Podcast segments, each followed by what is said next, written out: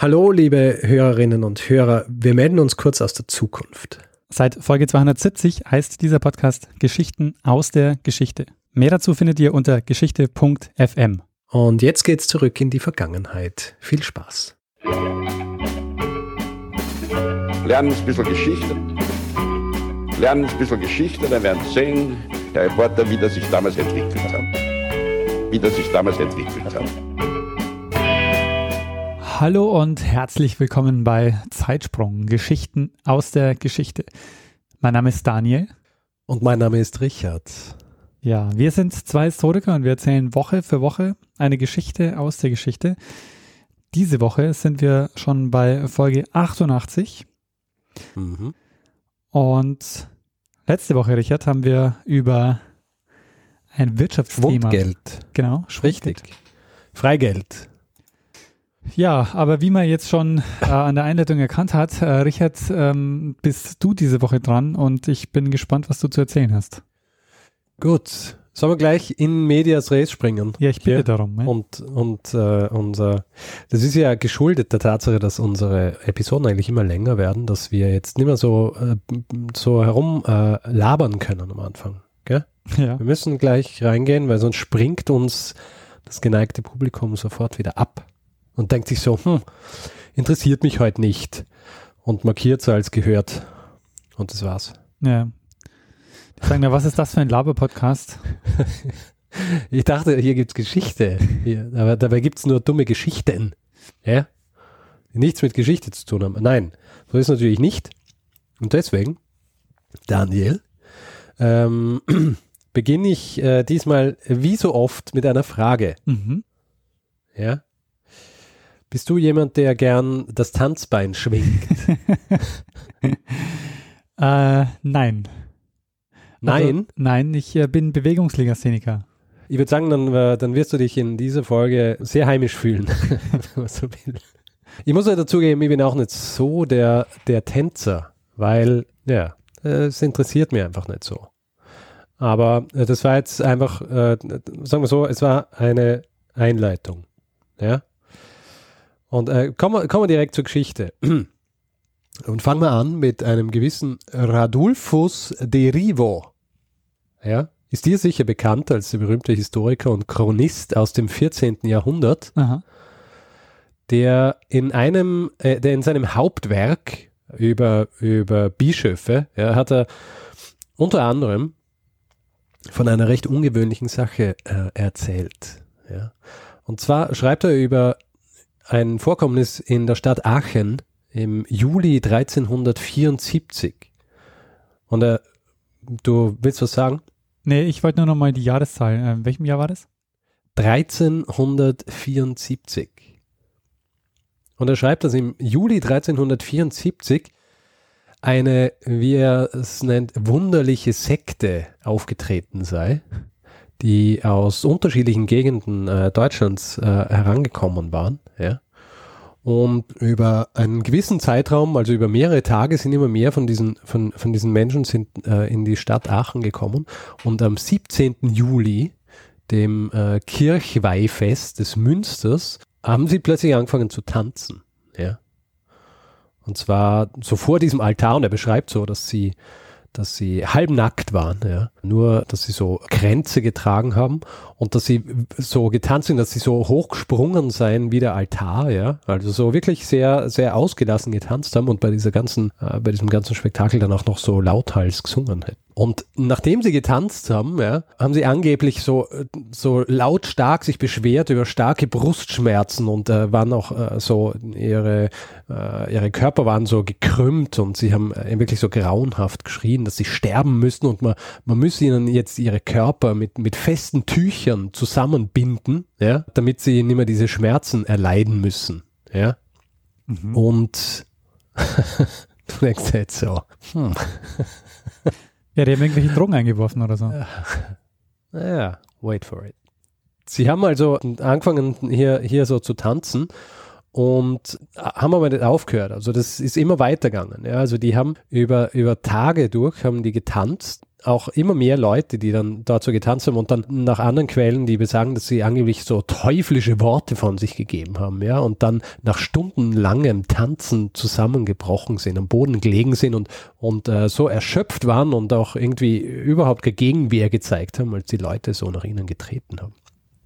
Und äh, es gibt die Limburger Chronik, die schreibt, an 1374 zu mitten Sommer da erhub sich ein wunderlich Ding, auf Erdreich und sonderlich in deutschen Landen auf dem Rhein und auf der Mosel, also dass Leute anhuben zu tanzen und zu rasen. Ja.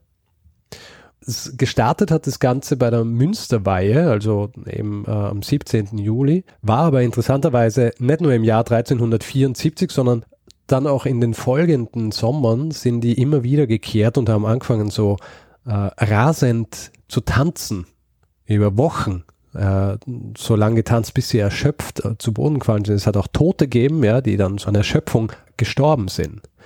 Das Interessante ist aber, dass, das, dass dieses, äh, dieses komische Spektakel, dass das nicht zum ersten Mal vorkommen ist. Es gibt andere Quellen. Ja.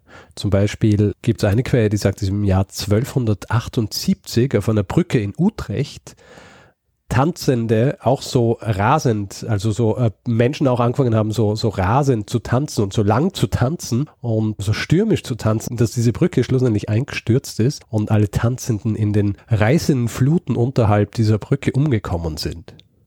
Ja. Hm. Und die früheste Quelle, die sowas ähnliches beschreibt, ist aus dem Jahr, beziehungsweise beschreibt ein Vorkommnis im Jahr 1021, als in einem Ort namens Kölbig bei Bernburg recht viele Bauern plötzlich auch in, in so eine, wie man äh, fast sagen will, Tanzwut verfallen sind. Ja? Und die von mir gerade beschriebenen Vorkommnisse, also in Aachen, in äh, Utrecht oder in diesem Ort äh, Kölbig bei mhm. Bernburg, sind aber nicht die äh, berühmtesten Episoden dieser Tanzwut. Es gibt nämlich eine Episode im 16. Jahrhundert, und zwar im Jahr 1518, äh, die in der Stadt Straßburg stattgefunden hat. Mhm. Und hier besagt die Geschichte, ja, die Geschichte in der Geschichte besagt, dass eine äh, Frau namens Trophäa eines Morgens im Juli ihr Haus verlassen hat und äh, so dahingeschlendert ist in ihrer Straße, in der sie gewohnt hat und dann irgendwann stehen geblieben ist und dann angefangen hat, so einmal mit den Armen zu schlenkern. Äh, dann ihre Beine haben auch so angefangen zu zucken und irgendwie hat sie dann angefangen zu tanzen und zwar so wild herumzutanzen, also sich so zu verrenken, ja. Und mein, ich weiß nicht, wie es dir geht, wenn du normalerweise so auf der Straße gehst und du siehst, dass hier jemand äh, zu keine Musik, die läuft, ja, plötzlich anfängt zu tanzen. Also selbst wenn Musik läuft und Leute anfangen zu tanzen, denke ich immer, hm, ja. Aber wenn keine Musik läuft und es fängt jemand plötzlich auf die äh, irgendwie wildeste Art und Weise an zu tanzen, dann denke ich mir, ja, hm, irgendwas stimmt da nicht. Haben sich wahrscheinlich auch da Leute gedacht, Allerdings haben sich andere Leute auch gedacht, hm, interessant, vielleicht sollte ich da mitmachen. Ja? Und nach einiger Zeit haben andere Personen mit dieser Frau Trophäa mitgetanzt und es sind immer mehr worden. Ja? Sie haben dann diesen Tag durchgetanzt, dann haben sie die Nacht durchgetanzt, dann haben sie den nächsten Tag durchgetanzt und es sind immer mehr Menschen worden, ja? die einfach nicht mehr aufhören wollten zu tanzen. Und in der Stadt natürlich, in Straßburg, wenn du dir vorstellst, ist äh, plötzlich, plötzlich fängt eine große Menge von Leuten an zu tanzen und hört nicht mehr auf, ja. Ähm, es war dann auch so, dass irgendwie Angehörige dieser Personen sind dann kommen und haben versucht, sie aus dieser, aus dieser tanzenden und rasenden Meute zu reißen. Aber aber die haben sich dann nur kurz irgendwie so von ihnen äh, stören lassen und sind dann gleich wieder zurück und haben, haben weiter getanzt. Und die äh, in der Stadt haben sie natürlich versucht, dem irgendwie so auf den Grund zu gehen und haben Geistliche herangekarrt und Ärzte, die dann versucht haben, irgendwie rauszufinden, was auch das Problem sein könnte, dass diese Leute einfach nicht aufhören zu tanzen. Und sie haben so, sie haben äh, keine Lösung gefunden, ja. Und das Einzige, was äh, diese Tanzwut beendet hat, war, dass die Leute einfach aufgehört haben zu tanzen, ja. Und zwar nach ungefähr einem Monat, ja. Also einen Monat lang war quasi die Tanzwut in, in Straßburg. Aha. Und ähm, als aufgehört worden ist zu tanzen, sind halt wahnsinnig viele tot zurückgeblieben. Ja? Also kannst du dir vorstellen, was passiert, wenn du einfach äh, über Tage und äh, Wochen vielleicht auch, so wie es manche gemacht haben, durchtanzt. Herzinfarkt und natürlich Dehydrierung und einfach Kreislaufkollaps und Versagen. Und Diese Tanzwut ja, äh, ist so bekannt worden, dass eine Person namens Theophrastus Bombastus von Hohenheim dafür ein äh, Wort geprägt hat. Mhm. Und du weißt natürlich, wer dieser Theophrastus Bombastus von Hohenheim eigentlich ist. nee. Man kennt ihn auch unter dem Namen Paracelsus. Ah, verstehe. Wohl einer der berühmtesten, wie soll ich sagen, äh, Ärzte, äh, Alchemisten, Astrologen, Philosophen. Ja, der war alles. Ja. Mhm. Ist vor allem deswegen auch bekannt gewesen, weil er, weil er vehement gegen die, gegen die Säftelehre war. Ja die uns ja auch schon einige Male untergekommen ist, zum Beispiel auch während der Episode zu Skorbut. Ja. Wo man ja auch der Meinung war, dass die unterschiedlichen Säfte schuld sind daran, dass Leute Skorbut kriegen. Auf jeden Fall, dieser Theophrastus Bombastus von Hohenheim, auch bekannt als Paracelsus, hat einen Begriff geprägt, äh, und zwar den Begriff Choreomania. Choreomania. Aha. Also Choreomania. Choreo, kannst du vorstellen, ja, vom Tanzen und ja. Mania die Manie. Ja. Die Tanzmanie. Und die Tanzmanie. Und diese Tanzmanie oder diese Tanzwut ja, ist auch bekannt als der Feitstanz. Feitstanz? Ja, hast du vielleicht schon mal gehört. Feitstanz mit V. Mit V-I-I. Nach, nach dem heiligen Vitus. Ah. Ja. Und zwar deshalb, weil während diese Personen getanzt haben, haben sie oft den heiligen Vitus angerufen. Ja den heiligen Vitus. Kommen wir nachher noch zu sprechen drauf. Ja? Aha. Merkt also das einfach nur, du erklärst, heilige jetzt, Vitus. Es, du erklärst uns jetzt, was es damit auf sich hat. ja, sicher, das ist die Geschichte. was hast du gedacht? Dass jetzt, dass das nur Einleitung war? Oder ja, dass sie jetzt einfach aufhört, darüber zu sprechen, so wie bei der bei der Haifisch-Folge, ja. wo ich leider nicht auflösen kann, was es wirklich mit diesem Mord auf sich hat. Man weiß es leider nicht, äh, warum die getanzt haben. Hätte auch sein können. Naja, es ist wirklich nicht so einfach. Ja. Vielleicht noch äh, nur der Vollständigkeit halber im Englischen nennt man das Ganze die Dancing Plague. Aha. The Dancing Plague. Also quasi die Tanzpest. Bevor wir jetzt dazu kommen, darüber zu sprechen, warum diese Personen das gemacht haben, also was der Grund dafür war, dass sie in diese Tanzwut, in diese Raserei verfallen sind, möchte ich nur darauf hinweisen, dass in, in, äh, in dieser Gegend, also die ich gerade beschrieben habe, das war nicht die einzige Gegend, wo das vorgefallen ist. Ja. Es gibt zum Beispiel auch äh, ähnliche Tanzmanien auf Madagaskar. Ja. Aha. Das heißt dort Imanenjana. Ja und in Italien hat es das auch gegeben. Dort hatte die Tanzwut beziehungsweise diese Tanzmanie hat den Titel Tarantismus getragen. Ja. Sprechen wir nachher noch drüber, warum es Tarantismus heißt. Ja, dann äh, ist, ist nämlich dann auch, äh, wenn wir uns überlegen, woher, also warum das eigentlich äh, aufgetreten sein könnte. Was würdest du denn sagen, was damals, ja, als das vorgefallen ist und die Leute sich überlegt haben, was, was könnte der Grund sein, dass hier so viele Leute plötzlich in, in die Raserei verfallen und nicht aufhören wollen zu tanzen was, und diese Verrenkungen von sich gegeben haben und geschrien haben und sich selber verletzt und eigentlich so lange getanzt haben, bis sie sterben. Was glaubst ähm, was war die, was war die landläufige Meinung, was mit denen nicht stimmt? Also die erste Vermutung wäre, dass, ähm, weil du auch vorhin gesagt hast, dass sie die Priester zur Hilfe holen, ist, dass der Teufel in diese Personen gefahren ist. Ja, genau. Also dann naheliegendste Grund damals für die, für die, für jene Personen, die versucht haben, der Sache auf den Grund zu gehen, war, dass sie gesagt haben, ja, das sind natürlich von Dämonen besessen. Zum Beispiel eine, ein, ein Gedanke war, dass, ähm, dass es zurückzuführen ist auf eine Taufe, die durchgeführt worden ist von einer korrupten Geistlichkeit. Ja? Mhm. Also unser Hochmittelalter bzw. Spätmittelalter, äh, korrupte Geistlichkeit, das ist äh, nichts, was völlig abwegig ist. Ja? Korrupte Geistlichkeit äh, hat es auf jeden Fall gegeben. Äh, es gibt Stimmen, die sagen, dass das bis heute nicht anders ist. Ja? Aber zum Beispiel, ich habe vorhin diese äh, Iman, äh, Imanenjana auf Madagaskar angesprochen. Mhm. Und äh, dort ist zum Beispiel so, dass man als Impfung, dass man nicht in diese Tanzwut verfällt, haben sie eine, eine richtige christliche Taufe angesehen. Ja? Von nicht korrupten Geistlichen. Ja, also das heißt, die Leute hatten noch irgendwann Angst, dass sie in Tanzwut fallen. Absolut. Aha. Ja, natürlich. Eine weitere Erklärung, ein weiterer Erklärungsversuch dann vielleicht auch schon ein bisschen später ähm, war, dass man gesagt hat, ja, vielleicht waren das Fälle von Epilepsie. Aha. Ja. Also weil bei Epilepsie ist es auch das äh, Symptome dieser Epilepsie, also so diese, ähm, unkontrollierte, ruckartige Bewegungen, dann auch Schaum vorm Mund, ähm, das Schnauben, die Ohnmacht, die dann resultiert aus dem Ganzen, wären eigentlich Symptome der Epilepsie. Das Ganze hält ihm natürlich nicht stand, weil beim epileptischen Anfall fangen die Leute nicht an zu tanzen und vor allem tanzen sie dann auch nicht zwei Wochen. Ja, genau, nicht wochenlang, ja. Oder halt, solange sie es halt aushalten. Und eher ist es so, dass die, diese Symptome, die der Epilepsie ähnlich sind, eigentlich das, das Resultat der, dieses, dieses, dieser Tanzwut sind, ja. Also dieses, dieses äh, stundenlangen Tanzens. Bleiben noch Drogen. Ja, wirst schon sehen. Es ist, äh, es ist sehr spannend. Ein weiterer Erklärungsversuch, was passiert sein hätte können, ja, ist, und das ist jetzt vor, bezieht sich jetzt vor allem auf die Vorkommnisse in Italien, ist, dass sie der Meinung waren, dass diese Personen, die der Tanzwut verfallen, von von Spinnen gebissen worden sind und äh, wie der Name schon sagt. Ah, ja, von der Tarantel. Kannst du erinnern, wie es heißt? Ja, genau, von der Tarantel. Und du kennst ja sicher diesen Spruch, ja?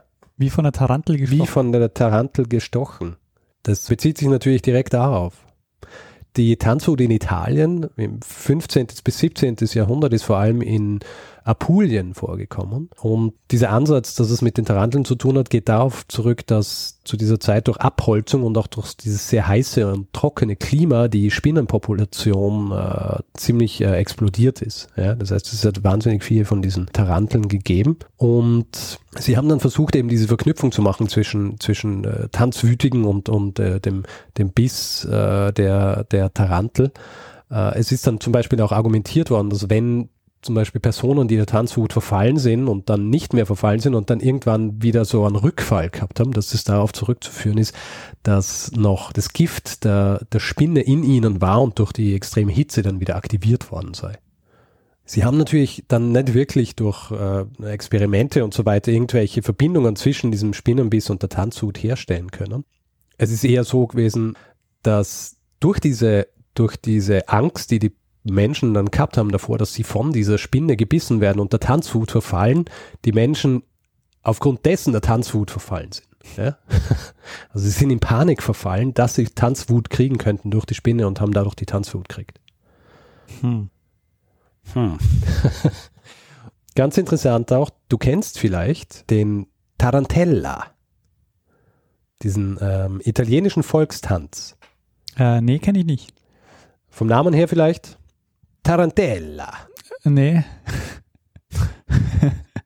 Soll ich es nochmal sagen? Tarantella. Tarantella. Nee, kenne ich nicht. Tarantella ist ein sehr schneller ähm, Volkstanz und der ist angeblich ist der, ist der damals äh, erfunden worden, ja.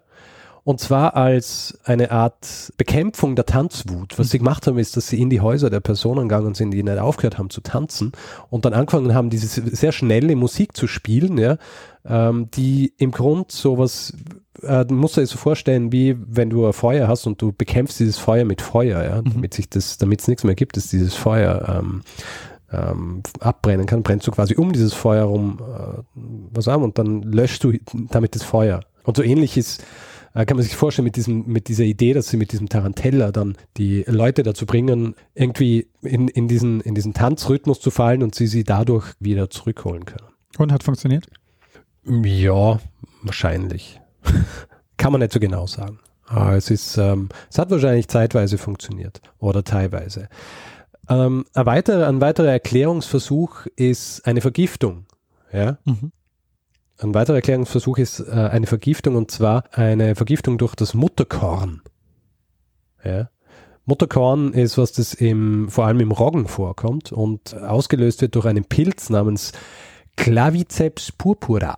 Mhm. Ja, das ist ein giftiger Teil dann dieses, dieser Roggenfrucht. Also eine richtig akute Mutterkornvergiftung war eigentlich relativ rar, aber wenn sie eingetreten ist, dann waren die Symptome relativ vergleichbar mit jenen der Tanzwut. Also Übelkeit, Bauchkrämpfe, Juckreiz, Muskelkrämpfe, Seh- und Hörstörungen und auch so diese Verrenkungen, ja, also die man, die man gekannt hat von den Personen, die der Tanzwut verfallen sind.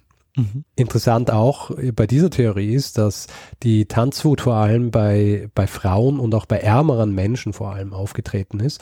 Und wenn zum Beispiel das Fleisch knapp war, was natürlich in der Schicht oft war, dann äh, ist ein Großteil eben dieser der Speisen ist dann, also dieser, dieses nicht vorhandenen Fleisch ist dann ersetzt worden durch Roggen. Mhm. Ja. Das heißt, die haben vor allem viel Roggen gegessen und je mehr Roggen du isst, desto höher ist die Wahrscheinlichkeit, dass du auch ähm, Mutterkornvergiftung kriegst. Ja? Und es sprechen allerdings drei Dinge dagegen, dass äh, es wirklich diese Mutterkornvergiftung war. Zuerst einmal war Roggen vor allem in Nord- und Zentraleuropa verbreitet, aber weniger in Italien. Mhm. Das heißt, in Apulien, wo ja diese Tanzhut auch war. Äh, dafür wäre das nicht wirklich eine Erklärung. Ein weiterer Grund ist, dass diese, dass diese Tanzhut relativ regelmäßig in den Sommermonaten stattgefunden hat. Ja? Das heißt, es wäre irgendwie auch absurd, wenn diese Vergiftungen äh, immer nur im Sommer auftreten. Mhm. Äh, vor allem, weil ja auch dieser Pilz sich vor allem dann verbreitet, wenn es relativ feucht ist, ja? was im Sommer ja dann eher selten der Fall ist. Mhm.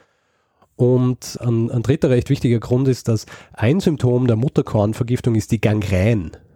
Haben wir, glaube ich, auch schon mal in einer Episode gehabt. Ja, das ist so, wenn dir, wenn dir Teile der Gliedmaßen absterben, ja, mhm. also Finger vor allem, Zehen und so weiter. Und wenn es schlimm wird, dann eben auch das ganze Bein oder der ganze Arm. Und äh, diese Gangrän sorgt dafür, dass sich dann die Arme und die Beine und die Gliedmaßen eben, die befallen sind, schwarz verfärben. Und das ist äh, bei der Tanzfood eigentlich äh, so gut wie nie beobachtet worden. Ja. Und damit wären wir jetzt eigentlich schon am Ende der Erklärungsversuche, die sich eher so auf, an, auf einen physischen Grund beziehen. Ja, mhm. also auf äh, irgendwie was Naturwissenschaftliches. Und jetzt äh, gehen wir eher so in den, ähm, in den kulturellen Bereich und äh, also quasi so in den soziokulturellen Bereich und überlegen uns, ob es hier vielleicht irgendwie Erklärungsmöglichkeit gäbe dafür warum die Leute plötzlich angefangen haben zu tanzen. Der erste Versuch dieser Erklärung ist ein ganz interessanter und zwar, dass durch das Christentum, ja, das ähm, Anfang des äh, Frühmittelalters äh, oder nach der Antike eben gekommen ist und, ähm, und so ein bisschen die Kultur ersetzt hat, nicht eben nur so die, die Hochkultur, sondern eben auch die Kultur der, der Bauern zum Beispiel und auch der ärmeren Schicht, dass die so ein bisschen dafür gesorgt haben, dass die ursprüngliche verbreitete Kultur so unterdrückt worden ist. Ja? Also so diese so paganistische Bräuche der, der Bauern und so weiter, dass die durchs Christentum unterdrückt worden sind, weil es im Christentum natürlich unmöglich war, das so auszuleben. Und eine Theorie ist, dass die Tanzwut im Grund sowas wie eine Katharsis war. Also diese unterdrückte paganistische Kultur der Bauern ist dann irgendwie rausgebrochen und hat sich ergossen in diese, in diese wochenlangen Tanzmanien. Ja. Mhm. Und vor allem war es auch so, dass, also in, der, in dieser Theorie ist es auch so, dass das natürlich dann für die, für die Personen so war, dass dass äh, sie das natürlich auch so gemacht haben, dass es sich wie ein Krankheitsbild niederschlägt, damit sie dann auch sagen können, sie können nichts dafür, sie, sie waren krank. Ja. Also, dass sie diese Momente dafür verwenden, um irgendwie wieder das rauszulassen, was raus soll, ja, aber sich dann nachher darauf rausreden können und sagen, wir waren krank. Mhm. Okay. Ja ein weiterer Teil dieser Theorie, der so ein bisschen weggeht von diesem paganistischen und mehr einfach eher sich anschaut, die Art und Weise, wie, wie so diese ärmeren Personen und weil ich eben gesagt habe, eben auch Frauen äh, in erster Linie, die, die befallen waren von dieser Tanzwut. Diese Theorie besagt, dass die, dass die Tanzwut und diese, und, die, und diese langen Episoden dieses extrem äh, rasenden und, und, und ähm, ausgelassenen Tanzens so eine Ventil waren, um auszubrechen, so aus diesem, diesem Träben drögen, eintönigen Leben im Mittelalter für diese Schicht. Mhm. Ja. Ähm, würde auch ganz gut zutreffen, wenn man sich anschaut, wo diese Tanzwut vorgekommen ist. Ja, also eben Apulien, Madagaskar, dann diese Gegenden in, in Europa. Äh, da, da hattest du eigentlich überall so eine Schicht, die, für die das Leben nicht wahnsinnig, äh, wie soll ich sagen, kein Honigschlecken war. Mhm. Ja. Und für die natürlich sowas äh, schon ein wahnsinniges Ventil wäre. Ja. ja. Würde natürlich dann auch erklären, äh, und ich habe das vorhin äh, noch ähm, wahrscheinlich, ich habe es vorhin nicht erklärt, ich erkläre es jetzt, die, diese Tanzwut, ja, als sie von, ähm, von Paracelsus beschrieben worden ist, hat er sie als Symptom, hat er auch gesagt, dass sie, dass sie ansteckend ist, ohne dass es einen physischen Kontakt braucht. Ja? Das heißt, es hat schon gereicht, dass jemand gesehen hat, dass jemand in diese Tanzwut verfallen ist oder auch nur, hat nur hören müssen, dass jemand in diese Tanzwut verfallen ist und ist dann, ist dann auch angesteckt worden davon. Ja? Also es ist auch eben der Grund, warum sich zum Beispiel in Straßburg dann so schnell ausgebreitet hat und auch so lang anhaltend war. Ja? Sehr dubios. Also Richard, ich hoffe echt, es gibt jetzt noch ein, ein, eine logische Erklärung für. Naja, die logischste Erklärung habe ich für den Schluss aufbewahrt. Okay. Ja? Die logischste Erklärung ist auch so eine so um, soziokulturelle, soziohistorische Erklärung und sie ist ein bisschen komplexer als die äh, vorhin und sie ist auch äh, relativ spät postuliert worden, wenn man so will. Ja? Die Auseinandersetzung mit der Tanzwut von Historikern hat hauptsächlich im 19. Jahrhundert stattgefunden. Mhm. Äh, seit dem 19. Jahrhundert bis, ähm, also so im 20. Jahrhundert äh, ist nicht viel geforscht worden zu diesem Thema, zu Tanz im Mittelalter. Viele der Erklärungsversuche dieser Tanzwut haben sich ihre Quellen so rausgesucht, um ihre Theorie irgendwie zu bestätigen. Und ähm, erst im Jahr 2012 kam jemand, nämlich ein Historiker namens Gregor Roman, der ein äh, Buch über die Tanzwut geschrieben hat. Äh, Im Grunde seine, äh, ich glaube, es äh, war seine Dissertation, die dann auch als Buch veröffentlicht worden ist. Und dieser Gregor Roman hat im Grunde die schlüssigste Antwort darauf, was eigentlich wirklich damals passiert ist. Er sieht das Ganze nicht als äh, so eine Massenhysterie an, wie es äh, gern auch so mm, in der, in der Populärwissenschaft so ein bisschen verbreitet wird. Er sieht es nicht so basierend in diesem äh, so Unterdrückung der, die, der paganistischen Lebensweise oder so als Ventil in diese Richtung, sondern für ihn ist es eine recht äh, spezifische Geschichte, die zusammenhängt mit der Interpretation von Religion im Mittelalter. Mhm. Ja? Und zwar dahingehend, dass die, die Art und Weise, wie, das wird jetzt vielleicht ein bisschen kompliziert, aber ich versuche es irgendwie so zu vermitteln, dass, äh, dass es nicht so kompliziert klingt, wie es ist.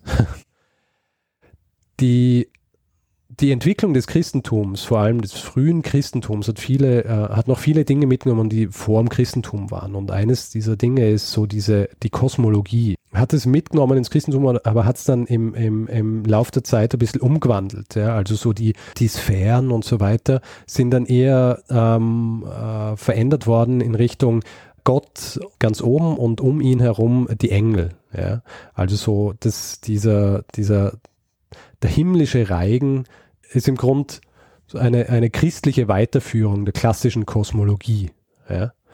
Und in, von den Kirchenvätern zum Beispiel, äh, die haben diese Theorie auch irgendwie so unterstützt und äh, die haben auch die Theorie unterstützt, dass der Tanz auf der Erde im Grund eine, eine Verbindung mit Gott ist, weil es diesen, diesen äh, göttlichen, diesen himmlischen Reigen auf die Erde runterholt. Ja? Mhm. Das heißt, wer auf der Erde getanzt hat, der hat sich mit Gott verbunden und hat damit zu seiner Erlösung hingearbeitet. Mhm. Ja? Das Problem war, dass sich das mit der Zeit so äh, verändert hat, dass zwar die Gelehrten, also so die, die Kirchenväter und so weiter, die waren dieser Meinung, dass das natürlich schon so ist, aber dann, hat's, dann hast du natürlich die Kirchenleute auf der Erde gehabt, das Kirchenpersonal, ja, der Klerus unten, der dann irgendwann äh, gesagt hat, na, der irdische Tanz ist aber eigentlich nichts Göttliches, sondern der irdische Tanz ist eher Verführung, mhm. ja, ist eher was, das die Leute in, in, in äh, Versuchung bringt und ist deswegen des Teufels. Mhm. Ja diese Zweischneidigkeit, was diesen Tanz angeht, hat also dann im Grund zu einem ständigen Konflikt zwischen Klerus, dem Kirchenvolk und eben auch jenen Gelehrten geführt, die eigentlich der Meinung waren, dass Tanz was Gutes ist, ja. Dass das was Gutes ist für, für seine Verbindung mit Gott. Und dieser Gregor Roman hat relativ schlüssig in äh, seiner, in seinem Buch beschrieben, dass diese Tanzwut im Grund äh, der Versuch jener war, die, was das Tanzen angeht, unterdrückt worden sind vom Klerus, der Versuch ihrerseits, sich mit ihrem Tanz wieder näher an Gott ranzubringen. Also sie haben quasi überperformt, weil sie vorher ja, unterdrückt wurden. Ja, und auch, also äh, vielleicht auch so, weil sie, weil ihnen weil für sie auch nicht ganz sicher, nicht ganz klar war, was dürfen sie jetzt oder was ist gut. Ja? Mhm. Äh, ist, das, ist Tanzen gut? Ist es was, das sie näher zu Gott bringt? Ist es was, das ihnen die Erlösung bringt oder ist es was, was sie in die Hölle bringt? Ja? Und äh, die, das hat sich dann halt wahrscheinlich manifestiert in diesem, äh, in dieser Art Hysterie, ja? in dieser Art Tanzhysterie. Uh, wo die Leute halt angefangen haben zu tanzen und dann über dieses Tanzen so in diese Euphorie äh, kommen sind und dann halt einfach nicht mehr aufhören wollten zu tanzen und einfach so lange getanzt haben, bis sie ohnmächtig worden sind oder gestorben sind. Ja? Und sich einfach dadurch nahe an Gott geführt haben. Ich habe das Ganze jetzt, diese, die, den Erklärungsansatz von, von äh, Gregor Roman ein bisschen äh, simplifiziert. Es ist, äh, es ist eine recht komplexe Geschichte und hat eben wirklich so mit dieser, mit dieser Entwicklung des Christentums zu tun über die Jahrhunderte und wie, äh, wie gewisse Dinge, die ursprünglich als äh, göttlich angesehen worden sind und als Verbindung zu Gott, dann eher so verteufelt worden sind. Mhm. Er, er streicht dann zum Beispiel auch raus, dass zum Beispiel während der Zeit der Merowinger, also so ähm, 6. 7. Jahrhundert, die, der Tanz wirklich ein Ausdruck der Frömmigkeit war und äh, in Frankreich dann später auch. Und das erst mit der Ankunft dieser angelsächsischen Missionare, also so ab dem 7. Jahrhundert, äh, die dann eben im Rest Europas agiert haben, sich diese asketische Religiosität durchgesetzt hat, ähm, auf Basis äh, deren dann der Tanz als so was Negatives und, und äh, Sündenvolles betrachtet worden ist. Mhm. Ja.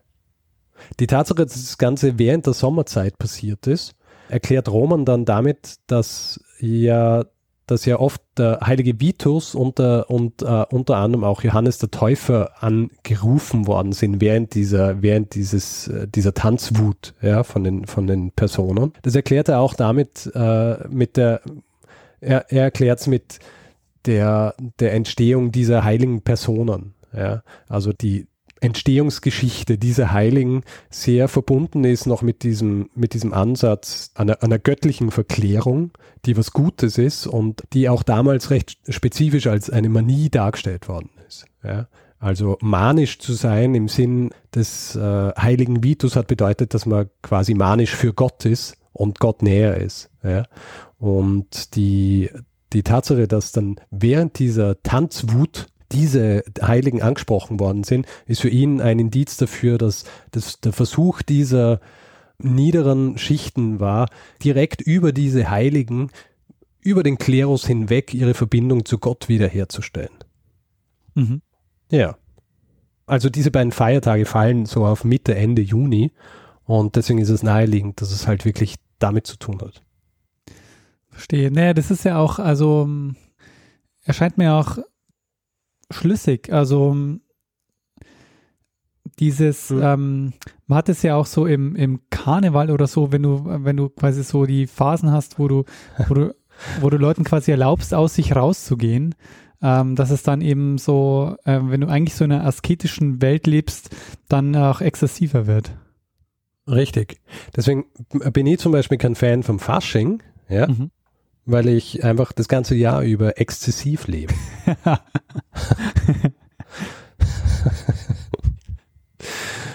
Aber ja, es ist wahrscheinlich die gleiche, die gleiche Mechanik, nur ist heutzutage halt nicht mehr so, dass die Leute durch ihre, durch ihre Exzesse während, ähm, was während der Fasnacht oder ähm, sonst wie näher zu Gott wollen, ja, sondern sie wollen halt einfach ein bisschen mehr Spaß haben. Ja, sicher. Nee, heute lässt sich das dadurch, heute ist es quasi eine Tradition, die darauf entstanden ist.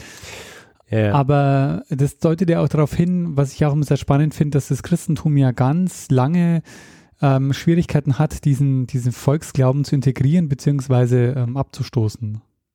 Also ja. die Kirche kämpft ja ganz lang damit. Ähm, auch Fronleichnam, glaube ich, ist ja. auch so ein Beispiel. Ja, es ist halt auch schwierig, das einfach, ähm, also weil es ist sehr einfach gewesen, irgendwie ähm, die die jeweiligen Herrscher oder Herrscherinnen dazu zu bringen, äh, das Christentum zu, als Staatsregion zu nehmen, wenn sie halt entsprechende Vorteile dadurch gehabt haben. Ja. Aber mhm. wie, wie schaffst du es dann, diese, die, unter, die Untertanen dieser Personen wirklich dazu zu bringen, diese Dinge wirklich zu, zu befolgen? Mhm. Ja? Wenn die einfach äh, Jahrhunderte oder Jahrtausende äh, andere Dinge äh, gehabt haben, auf die sie sich gestützt haben.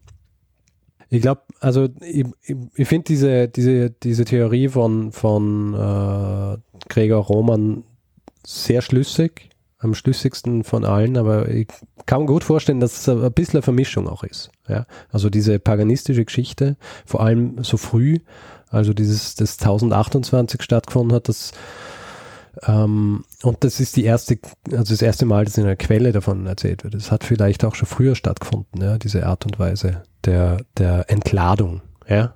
Ähm, deswegen kann ich mir vorstellen, dass das auch schon früher irgendwie, äh, dass da einfach eine Vermischung stattgefunden hat, dieser unterschiedlichen ähm, Beweggründe, warum es gemacht wird. Also wir können uns, glaube ich, relativ äh, sicher sein, dass es nicht wirklich, wie soll ich sagen, naturwissenschaftliche Gründe gibt dazu, dass das, also ich glaube nicht, dass es eine Vergiftung war oder ein Biss einer Spinne, sondern eher wirklich sowas recht äh, kulturelles, weil es eben wirklich ähm, und das ist vielleicht auch noch ganz interessant, wenn du heutzutage so ein bisschen suchst über diese Tanzwut oder irgendwie Artikel liest über die Tanzwut, wird ganz oft gesagt, dass es in erster Linie äh, so eine Art Massenhysterie war, ausgelöst aus Panik vor der Pest. Mhm. Ja. Was aber nicht stimmt, also was nicht stimmen kann, erstens, weil die, die Ausbrüche dieser Tanzwut nicht wirklich übereinstimmen mit den großen Ausbrüchen der Pest. Und zweitens, weil die Tanzwut relativ also diese Tanzwutausbrüche relativ in relativ kleinen Gegenden waren, ja, also relativ geografisch auch begrenzt. Das heißt, ähm, es hat dann auch wirklich spezifisch mit diesen Gegenden zu tun gehabt. Und in Aachen ist zum Beispiel der, ist zum Beispiel der heilige Vitus äh, sehr angebetet worden. Ja. Das heißt, es ist naheliegend, dass deswegen sich das auch so in dieser Gegend forciert hat, weil hier diese Anbetung dieses einen Heiligen, der noch diese Theorie dieser Manie und so weiter, ähm, dem das zugeschrieben wird, dass es deswegen äh, genau dort stattgefunden hat. Und äh, später kann man das Phänomen nicht mehr fassen oder? Also es äh, so, es gibt bis, also in Italien, also Apulien so bis 17. Jahrhundert und äh, dann später kommt es eigentlich nicht mehr vor. Ja, das spricht schon sehr stark dafür, dass es äh, dass die kulturelle und soziale Komponente ziemlich äh, stark waren. Hm. Schon. Ja. ja, das war meine Geschichte zur Tanzwut beziehungsweise Choreomania. Sehr spannend, Richard. Also ich kannte weder die Tanzwut ähm, noch ähm, auch, also ja, auch keine, auch nicht die, die, die Gründe sozusagen. Und ich finde es sehr spannend, also das zu verbinden mit der, mit der Frage quasi, wie sich der, der der christliche Glaube verbreitet und was das dann für, für Auswirkungen hat. Mhm. Also wirklich auch so tief drinsteckend irgendwie auch im Diskurs. Ja. ja. Also so, äh, ich meine, daran erkennt man auch und das äh, ignoriert man, beziehungsweise ignoriert man, man, man denkt nicht drüber nach natürlich, wie, wie verknüpft die Lebenswelt der Leute einfach im Mittelalter war mit, mit, äh, mit dem Glauben. Ja. Also weil für uns ist das immer so, wir schauen so zurück und denken uns, ja, wie kann es sein, dass die alle so wahnsinnig fromm waren und so weiter. Wie, wieso hat jeder auf die Kirche gehört und so weiter, aber das war halt, das war verknüpft mit der Lebenswelt und wenn du, wenn dann solche Dinge waren, wo du dir nicht sicher sein kannst, ob du jetzt äh, in die Hölle kommst, wenn du tanzt, ähm, dann ist das natürlich ein großes Problem, ja. Und kann sich natürlich schon in solchen, so, wie soll ich sagen, Massenbewegungen niederschlagen. Ja. Ja, ja. ich äh, muss dazu sagen, ja, mir war die die Tanzwut bis vor kurzem auch nicht äh, wirklich ein Begriff, bis ich einen Hinweis erhalten habe, und zwar von unserer Hörerin Christina. Ah, sehr spannend. Ein. Ja. Dafür hast du also die, die Adressen eingerichtet. ja. Sehr gut. Ja, aber das ist ähm, doch gleich ein super Beispiel. Also ähm, wer uns einen Hinweis schickt, äh, schicken möchte, bitte ähm, an, an die ähm, Einzeladressen, also an richard.zeitsprung.fm oder an äh, daniel.zeitsprung.fm, weil, ähm, wie man an dieser Geschichte erkennt, äh, funktioniert das am besten. Genau. Du hast es nicht gekannt, ich habe es nicht gekannt und ähm, ja, jetzt sind wir hier schon. Obwohl es in deine, in deine Zeit fällt, Richard. Hast du noch nie davon ja. gehört? Hallo, meine Zeit, ja? Weißt du, wie lange das Mittelalter ist? Tausend Jahre. du bist äh, frühe Neuzeit. Ja, das ist ja nichts. Na, ich bin eigentlich gar nicht ja, du bist nicht einmal, du bist nicht einmal, du bist schon späte, du bist eigentlich schon fast Zeitgeschichte. Äh, moderne. Du bist schon die, ja, die moderne. Pff, das ist ja nichts, das ist ja, da ist ja nichts passiert auch. Ja. Meine Zeit 5000 unterschiedliche Königreiche, Grafschaften, Bistümer. Wie soll man sich das merken? Ja, eben. Ganz schön übersichtlich. es ist Zeit, dass wir hiermit diese Geschichte beenden und einfach einen Feedback-Blog machen. Ja, sehr gerne, Richard. Und äh, ja, vielen, vielen Dank für die Geschichte. Sie ähm, sehr spannend. viel gelernt und ich äh, denke, das wird auch äh, unseren ZuhörerInnen so gehen. Aber jetzt ähm, zum Feedback-Blog. Machen wir Feedback-Blog. Also, wer Feedback geben will zu dieser Episode oder auch anderen, kann das entweder per E-Mail machen, feedback at zeitsprung.fm und äh, wie schon in der letzten Folge erwähnt, wer Tipps geben will, Hinweise, ja, wie dieser, den ich von Christine erhalten habe, der dann die Basis für diese Episode war, schreibt am besten direkt an einen von uns beiden, entweder richard.zeitsprung.fm oder daniel.zeitsprung.fm. Wer uns sonst auch gern Feedback geben will, kann es auch über Twitter machen, die Kurznachrichtenplattform. da ist unser, da ist unser Twitter-Handle, Zeitsprung FM und der Daniel ist Ed Messen und ich bin Ed Stormgrass. Und dann haben wir natürlich auch noch eine Website, die heißt zeitsprung.fm, da kann man gern kommentieren. Und auf Facebook natürlich, dem weltgrößten sozialen Netzwerk. Dort ist unsere Adresse facebook.com slash zeitsprung.fm. Habe ich es jetzt richtig gesagt? Ja. Glaub schon. Ja, war richtig. Und ähm, außerdem kann man uns auch finanziell unterstützen. Äh, am besten per PayPal oder Flatter. Äh, wir haben da äh, entsprechende Buttons auf der Seite und freuen uns über alle, die uns da finanziell unterstützen. Ja, und Richard, ähm, es, wir müssen ja noch was pluggen. Du hast, du hast einen neuen Podcast. Ja, stimmt. Ich habe einen neuen Podcast. Mein, was eignet sich besser zu pluggen in einem Podcast als ein Podcast und ähm, Richtig. Was ist aber so, ist, ist so themenfern, themenfremd. Aber ist, er ist trotzdem von mir, deswegen kann man pluggen. Es ist ja unser Podcast. Richtig. Oder? Ja, nichtsdestotrotz, ähm, glaube ich, äh, gibt es doch bestimmt einige HörerInnen, die ähm, auch an diesen Themen interessiert sind. Stimmt. Worum geht's? Also, ich, ich habe einen neuen Podcast und zwar den selfhostedweb.org Podcast über Software, die man sich auf seinem eigenen Server installieren kann, wenn man nicht Software oder Tools verwenden will, die woanders gehostet sind. Ja? Zum Beispiel statt Instagram verwenden, auf seinem eigenen Server Software verwenden, die das tut, was Instagram tut. Und wie heißt? uh, selfhostedweb.org Podcast. Der selfhostedweb.org Podcast. Uh, Und uh, ja, was? Worum geht es in der ersten Folge? In der ersten äh, Folge geht es um Cloudron, eine Plattform, die es einem noch viel leichter macht, Software selbst zu hosten. Mhm. Und ich habe da sogar mit einem der Entwickler, beziehungsweise mit einem der Gründer von Cloudron gesprochen. Mhm. Also es ist sehr spannend für die, die sich interessieren dafür, ja, für so Zeug. Es ist auf Englisch übrigens. Ja. Äh, für die Reichweite. ja, jetzt, ab jetzt setzt du nur noch auf Reichweite, ne? ja, muss schon sein. Das war ein Nischenthema, ja. Ja, aber ich muss sagen, also wirklich, äh, ich habe es schon gehört und finde es sehr, sehr gut. Also reinhören, wer sich für solche Themen interessiert. Sehr gut. Es gibt bisher eine Folge. Hoffentlich bald mehr. Sehr cool, Richard. Ähm, freut mich und freut mich auch, ähm, weil das ist ja ein Beispiel, du hattest ja Zeitsprung, war dein erster Podcast. Es ja. ja noch kein Podcast gemacht und äh, wie man merkt, ja, der Trend geht immer zum zweiten und zum dritten Podcast. Ja, die äh, Podcasts sind ein bisschen wie die Tanzwut. Genau, ja? Wenn man hört, dass jemand Podcasts macht, möchte man mitmachen. Richtig. Und da möchte man gleich noch einen zweiten, dritten, bis man bewusstlos zusammenbricht. bis man vergisst zu trinken, ja, nichts mehr isst und dann. Äh Soweit wollen wir es jetzt mal nicht treiben. Wir, glaube ich, geben jetzt einen das letzte Wort, der genau. es immer hat. Bruno Kreisky. Lernen ein bisschen Geschichte. Lernen ein bisschen Geschichte, dann werden sehen, der Reporter, wie das sich damals entwickelt hat. Wie das sich damals entwickelt hat.